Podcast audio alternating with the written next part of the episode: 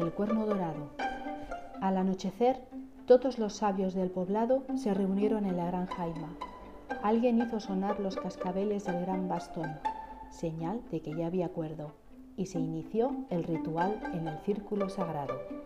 Entre cánticos y danzas, duró toda la noche hasta que con las primeras luces del alba, el anciano más anciano de todos ellos, Osun, caminó hacia el centro del círculo y con el bastón en alto gritó, Nuestra Madre Sagrada ha hablado. La diosa Nur ha oído nuestras plegarias.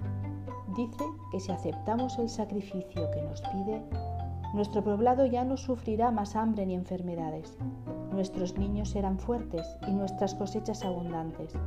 Pero sabemos que esta no es la primera vez que nos pide un sacrificio. Todos callaron esperando escuchar cuál sería el sacrificio que se tenía que hacer. Osun habló. Nur nos pide que le entreguemos a un joven de nuestra tribu, el que no tenga ni padre ni hermanos ni madre quien cuidar, que se acerque justo aquí. Dio con un golpe con el bastón en el suelo.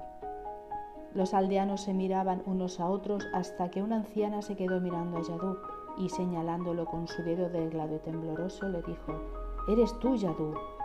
Así fue como Yadú fue elegido para salvar la pequeña aldea.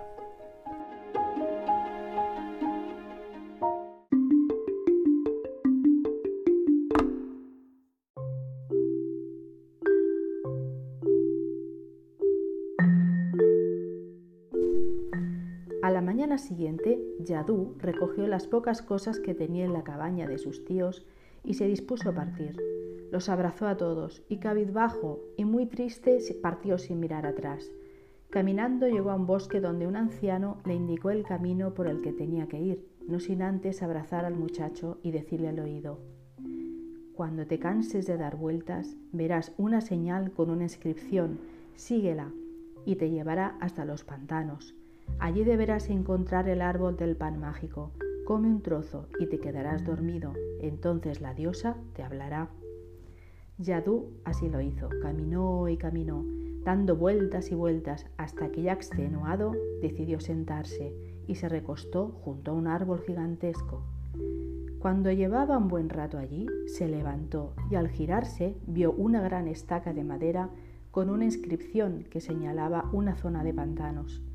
Yadú sabía que por donde tenía que pasar era un lugar tenebroso y con muchos peligros, así que sacó de su atadillo una capa y un garrote y se fue siguiendo las indicaciones.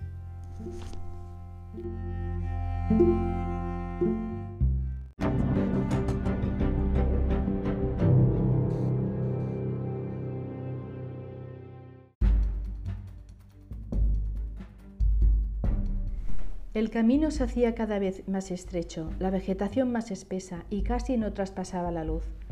El barro se enganchaba en sus zapatos y le costaba caminar. Se estaba agotando. Al final del camino llegó a una pequeña esplanada donde vio un árbol muy grande de cuyas ramas colgaban pequeñas esferas blancas y rugosas que olían muy bien. Tanto que a Yadú le entró un hambre atroz y en un momento se comió más de una docena de aquellas riquísimas bolitas estaban tan ricas y tiernas que era difícil resistirse. Se sintió tan satisfecho que decidió estirarse un buen rato a la sombra de aquel magnífico árbol, pero descubrió que detrás del árbol yacían varios animalillos del bosque que no se movían. A Yadú no le dio tiempo ni a reaccionar cuando él también cayó rendido a los pies de aquel extraño árbol.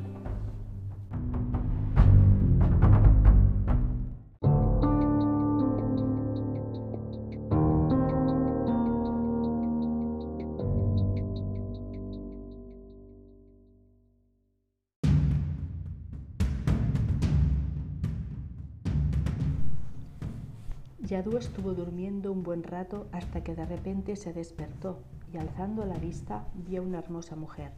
Era la diosa Nur, no había duda. Era bellísima, llevaba una larga cabellera dorada, vestido blanco y montaba en un magnífico caballo con largas crines blancas. Ella sujetaba una larga vara de cristal. La diosa le miró y le dijo, Despierta, joven, ¿cómo te llamas? Él contestó, Yadú, mi diosa. ¿Sabes por qué estás aquí, Yadú? Sí, para salvar del hambre y la pobreza a mi aldea. Sí, Es así. ¿Te sacrificarías por ellos? Sí, claro, ellos son mi familia. ¿Tu familia? Hmm. Pero ellos no dudaron en sacrificarte a ti, Yadú. A Yadú se le escaparon unas lágrimas que intentó esconder. Algunas de estas lágrimas fueron a parar encima de una de las bolitas de pan que al mojarse empezaron a cambiar de color hacia un tono dorado como si fueran de oro. Yadú alzó la mirada y con rabia le contestó a la diosa Nur. Los sabios dijeron que yo era el elegido, pues así tú se lo revelaste.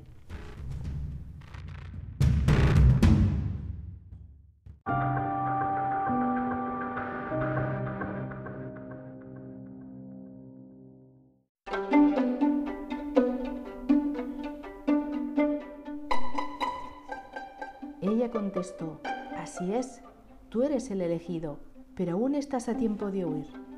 A lo que él respondió, No, si huyo mi pobre familia perecerá y yo seré el culpable.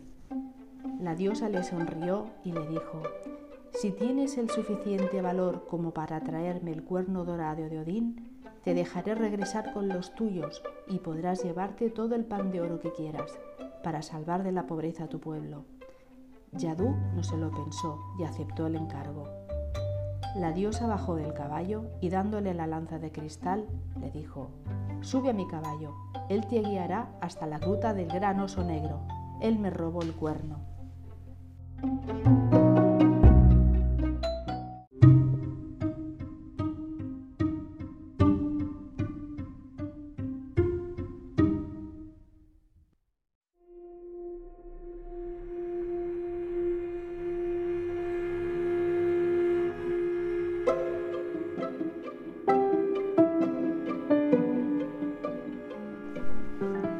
Yadú y el caballo viajaron todo el día hasta el anochecer.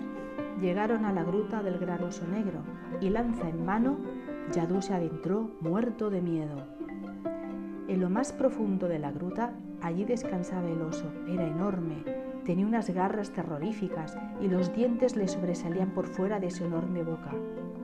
Yadú se dispuso a atacarlo, pero cuando ya justo lo iba a matar, oyó un pequeño gruñido a su espalda era una cría, no se lo podía creer. La cría del oso se puso delante de su padre, era para defenderlo de la lanza de Yadú. El joven comprendió que el gran oso estaba muerto desde hacía tiempo y debido a la oscuridad de la gruta no lo había podido ver.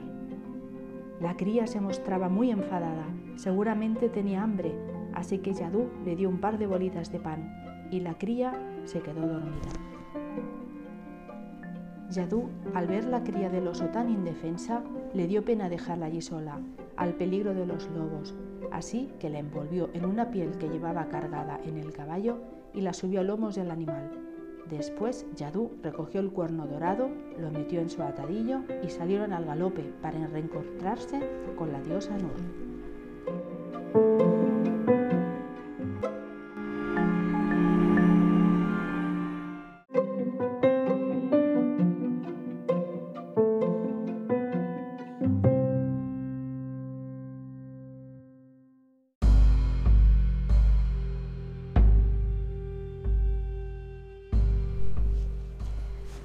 Mañana siguiente llegaron de nuevo al bosque y allí estaba ella.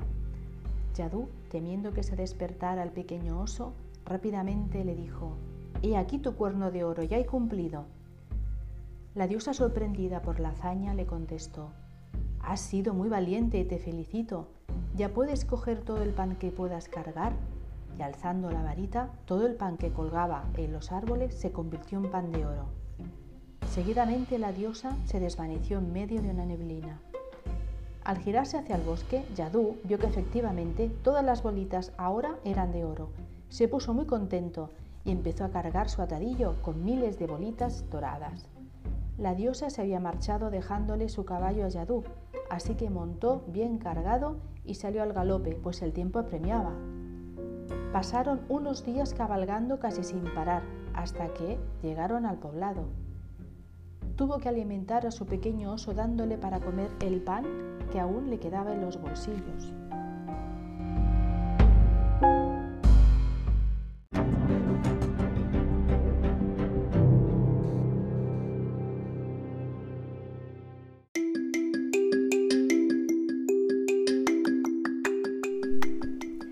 Osu le estaba esperando a la entrada y corriendo fue a avisar a todos los demás.